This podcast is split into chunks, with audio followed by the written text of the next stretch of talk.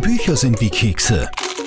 Der Bücherpodcast mit Dagmar Hager. Wer will das absolute Aha-Erlebnis in Sachen Liebe und Beziehung? Der liest 40 verrückte Wahrheiten über Frauen und Männer von Professor Michael Lehofer, dem ärztlichen Direktor der Abteilung für Psychotherapie am Landeskrankenhaus in Graz. Außerdem ist er Psychiater, Psychologe und auch Philosoph. Aber ich warne euch, Vieles, was ihr da lest und jetzt dann auch im Podcast hört, ist eigentlich gar nicht angenehm. Und es könnte sein, dass ihr euch diesen Podcast auch ein paar Mal hintereinander anhören müsst, sozusagen, um das alles zu verinnerlichen. Und auch das Buch mehrfach lesen. Glaubt's mir, ich weiß, wovon ich spreche. Ich habe es nämlich gerade zum dritten Mal durch. Also, sind wir uns doch ehrlich, bei uns dreht sich doch letztlich alles um die Liebe. Aber in den Niederungen des alltäglichen Lebens, da schaut es halt ein bisschen anders aus. Da tut es oft weh, da sind wir frustriert oder enttäuscht. Denn Liebesbeziehungen sind, da zitiere ich Professor Lehofer schon einmal, Kostproben des Paradieses und gleichzeitig eine schmerzliche Einladung, sich weiterzuentwickeln. Wie also geht Liebe? Welche Skills brauchen wir? Darum geht es in dem Podcast und bitte unbedingt den auch weiterempfehlen, teilen, liken und vielleicht auch gleich abonnieren. Dann gebe ich euch nämlich immer Bescheid, sobald eine neue Folge online ist und das passiert alle drei Wochen. Ich habe Professor Lehofer am Rande einer Lesung bei Thalia in Linz-Landstraße getroffen. Da hat er leider nicht so viel Zeit gehabt, deswegen ist der Talk nur kurz, also etwa zehn Minuten. Aber wetten, dass es ausreicht, um euch so richtig Lust auf das Buch zu machen. Los geht's. Herr Professor, Sie schreiben unter anderem, dass Beziehungsprobleme nichts Schlechtes sind. Im Gegenteil, in einer guten Beziehung sind sie sogar unbedingt notwendig. Warum? Probleme äh, sind Situationen, in denen wir eine Wahrnehmung haben, die mit einer Vorstellung nicht übereinstimmt. Wenn wir keine Probleme haben, dann stimmt Wahrnehmung und Vorstellung überein und dann sind wir nicht kreativ. Das heißt, Probleme verlebendigen uns, außer die Probleme sind unlösbar oder wir verwechseln Tatsachen mit Problemen, weil viele Menschen versuchen Tatsachen zu lösen und vergessen ihre Probleme zu lösen. Über Was ist eine Tatsache versus ein Problem? Eine Tatsache ist eben ein Phänomen, das uns vielleicht nicht gefällt, aber das nicht veränderbar ist. Mhm. Da muss man eben die Fähigkeit haben, die eigenen Vorstellungen zu verändern, was viel schwerer ist, als die Welt zu verändern. Sie schreiben zum Beispiel auch in Ihrem Buch, dass jeder Mensch in einer Partnerschaft eigentlich viel komplizierter ist als in jeder sonstigen Beziehung. Warum das?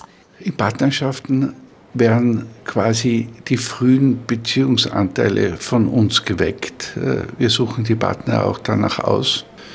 Wir suchen uns Partner aus, die uns in dem Sinn fördern, wie uns die frühen Beziehungen gefördert haben, aber auch verletzen, wie uns die frühen Beziehungen verletzt haben. Mhm.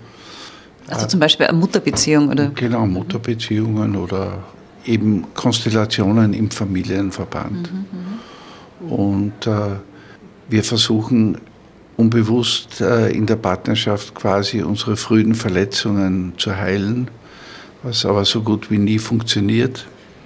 Und das macht dann Partnerschaften sehr kompliziert. Es ist so, dass in Partnerschaften nach einer gewissen Zeit äh, der andere gewöhnlich mit vielen anderen, die wir im Leben kennengelernt haben, auch verwechselt mhm. wird. Also das kennen wir wohl alle dass man sich äh, nicht richtig angesprochen fühlt, mhm. vielleicht zum Monster wird. Mhm.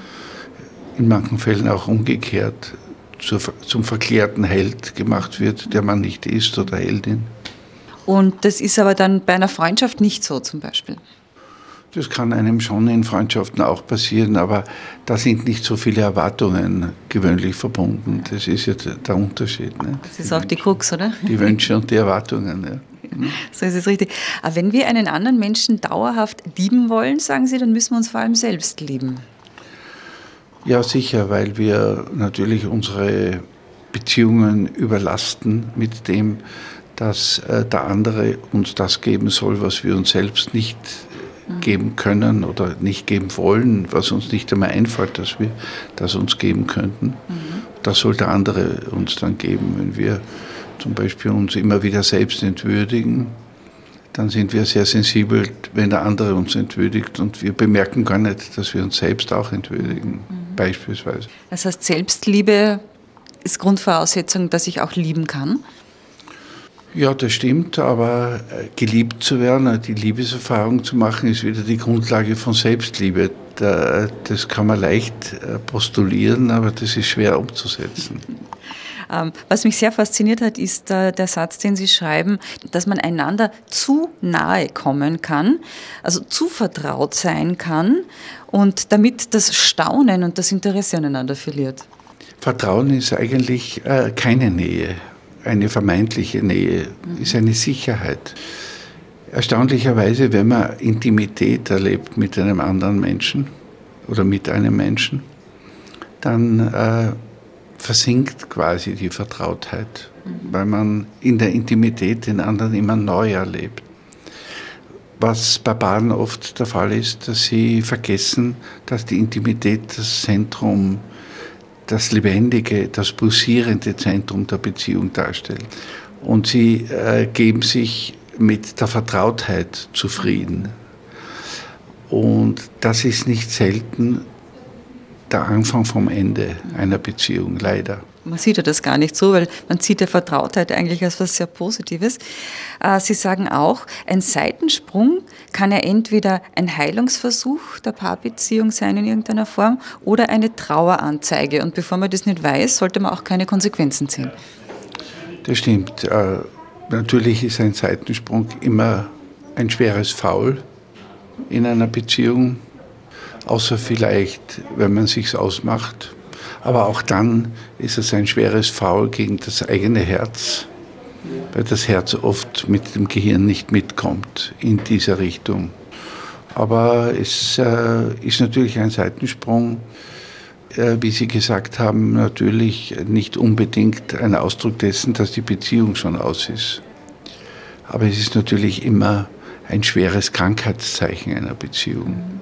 Man macht einen Seitensprung, entweder weil die Beziehung eben schon aus ist oder weil man sehr, sehr große Defizite in der Beziehung hat, vor allem Defizite in der Intimität. Wenn die Intimität besteht, dann wird niemand einen Seitensprung machen. Viele versuchen es trotzdem irgendwie wieder zu kitten. Ja, das ist halt die Frage, äh, wie das funktioniert. Da müssten beide Partner wirklich eine gemeinsame Wirklichkeit von den Umständen entwickeln und die eigene Verantwortung jeweils übernehmen und dann eigentlich die Beziehung neu gründen.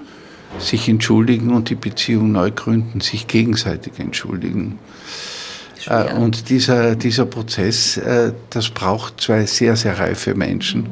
Das funktioniert oft nicht. Viel häufiger wird vorschnell vergeben und dann passieren wieder ähnliche Dinge. Also es äh, hat keinen Sinn.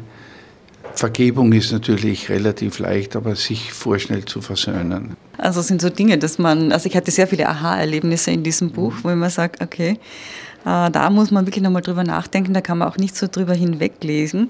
Genauso wie Sie sagen, zum Beispiel Beziehungsprobleme sind ja immer Ausdruck von dahinterliegenden Problemen der Partner selbst. Ja, ich bin als Therapeut, aber auch im eigenen Leben draufgekommen, dass Partnerschaftsprobleme eigentlich nie Probleme der Partnerschaft als solcher sind, sondern dass sie immer ein Ausdruck der Persönlichkeitsprobleme der einzelnen Partner sind. Mhm. Also wir inszenieren uns halt gegenseitig in unseren Defiziten und das führt halt dann zu vermeintlichen Beziehungsproblemen. Mhm. Aber die beste Psychotherapie einer Partnerschaft ist die Psychotherapie der Einzelnen. Mhm. Also an sich selbst zu arbeiten, bevor man, oder gleichzeitig in der Partnerschaft, aber vor allem an sich selbst zu arbeiten. Ja, was man schon verbessern kann, ist zum Beispiel das Kommunikations-, das Diskursniveau. Mhm. Oder, oder man kann verstehen, dass der andere vielleicht nicht auf der Welt ist, die eigenen Wünsche zu erfüllen, mhm. das schon. Aber das wird die Partnerschaft nicht retten. Die Partnerschaft kann nur retten, wenn ich verstehe, welchen Anteil ich inszeniere. Das ist auch so eine Frage, die, die mich auch sehr fasziniert hat, wo ich viel darüber nachdenken werden müssen. Man muss sich halt in die Schuhe des anderen stellen, um die, zu lernen, die Welt aus seiner Perspektive zu sehen. Und äh, das oft passiert, dass man äh, glaubt, man weiß eh schon alles in einer Beziehung und das ist aber nicht. Und Sie sagen, wachsen wir noch oder verwalten wir noch unsere Beziehung? Ja, es ist äh, grundsätzlich natürlich so, dass äh, wenn in einer Beziehung ein Wachstumspotenzial drinnen ist, dann soll man sie nicht aufgeben, auch wenn sie schmerzt. Demgegenüber ist es natürlich so, wenn eine Beziehung kein Wachstumspotenzial hat für einen selbst, dann äh, ist es natürlich manchmal trotzdem das Beste, es sein zu lassen. Mhm. Äh, die Ausnahme ist natürlich, wenn man miteinander eine schöne Wachstumsphase hinter sich hat, dann entsteht quasi das größte Empfinden, was wir von Liebe haben können, das ist die gegenseitige Dankbarkeit. Mhm. Und die gegenseitige Dankbarkeit braucht dann eigentlich kein Wachstum mehr, ist trotzdem eine sehr, sehr starke Bindung. Und eine letzte Frage eben noch. Also man sollte einen Partner nicht verlassen, wenn die Beziehung schlecht ist. Sie sagen, da kann man dran arbeiten, aber wenn sie lieblos geworden ist, dann schon. Ja, genau, weil Liebe ist ja kein Gefühl für mich, sondern die Empfindung der Verbundenheit. Und wenn wir bei allen Problemen, die wir miteinander haben, diese Verbundenheit nicht mehr empfinden können, die ja wahrscheinlich da ist, aber sie wird quasi von den Egoismen übermalt, dann, äh, dann wird es dann wird's wirklich kritisch. Leider, wie gesagt, hatte Professor Lehofer nicht mehr Zeit. Ich hätte mir noch stundenlang mit ihm unterhalten können.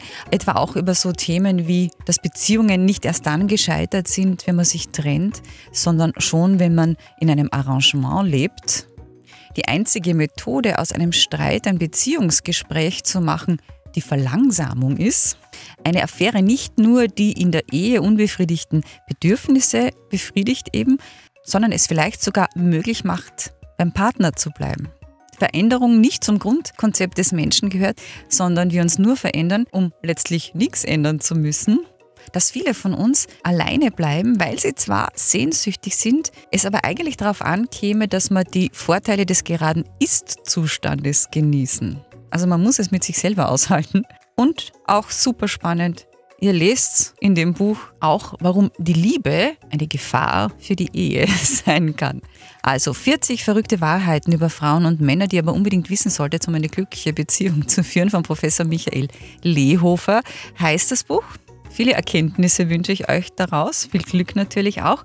Und diesen Podcast bitte liken, teilen und abonnieren. Dann informiere ich euch automatisch auch über die nächste Folge, sobald die online ist. Das wird übrigens sein, Mitte Oktober dann Herbert Dutzler, der frisch gebackene Krimi-Autor des Jahres. Den Preis kriegt er ja dann Ende Oktober beim Kärntner Krimi-Festival im Casino in Felden überreicht. Ihr kennt ihn ja von den Gasperl-Meyer-Krimis, die in Alterssee spielen unter anderem.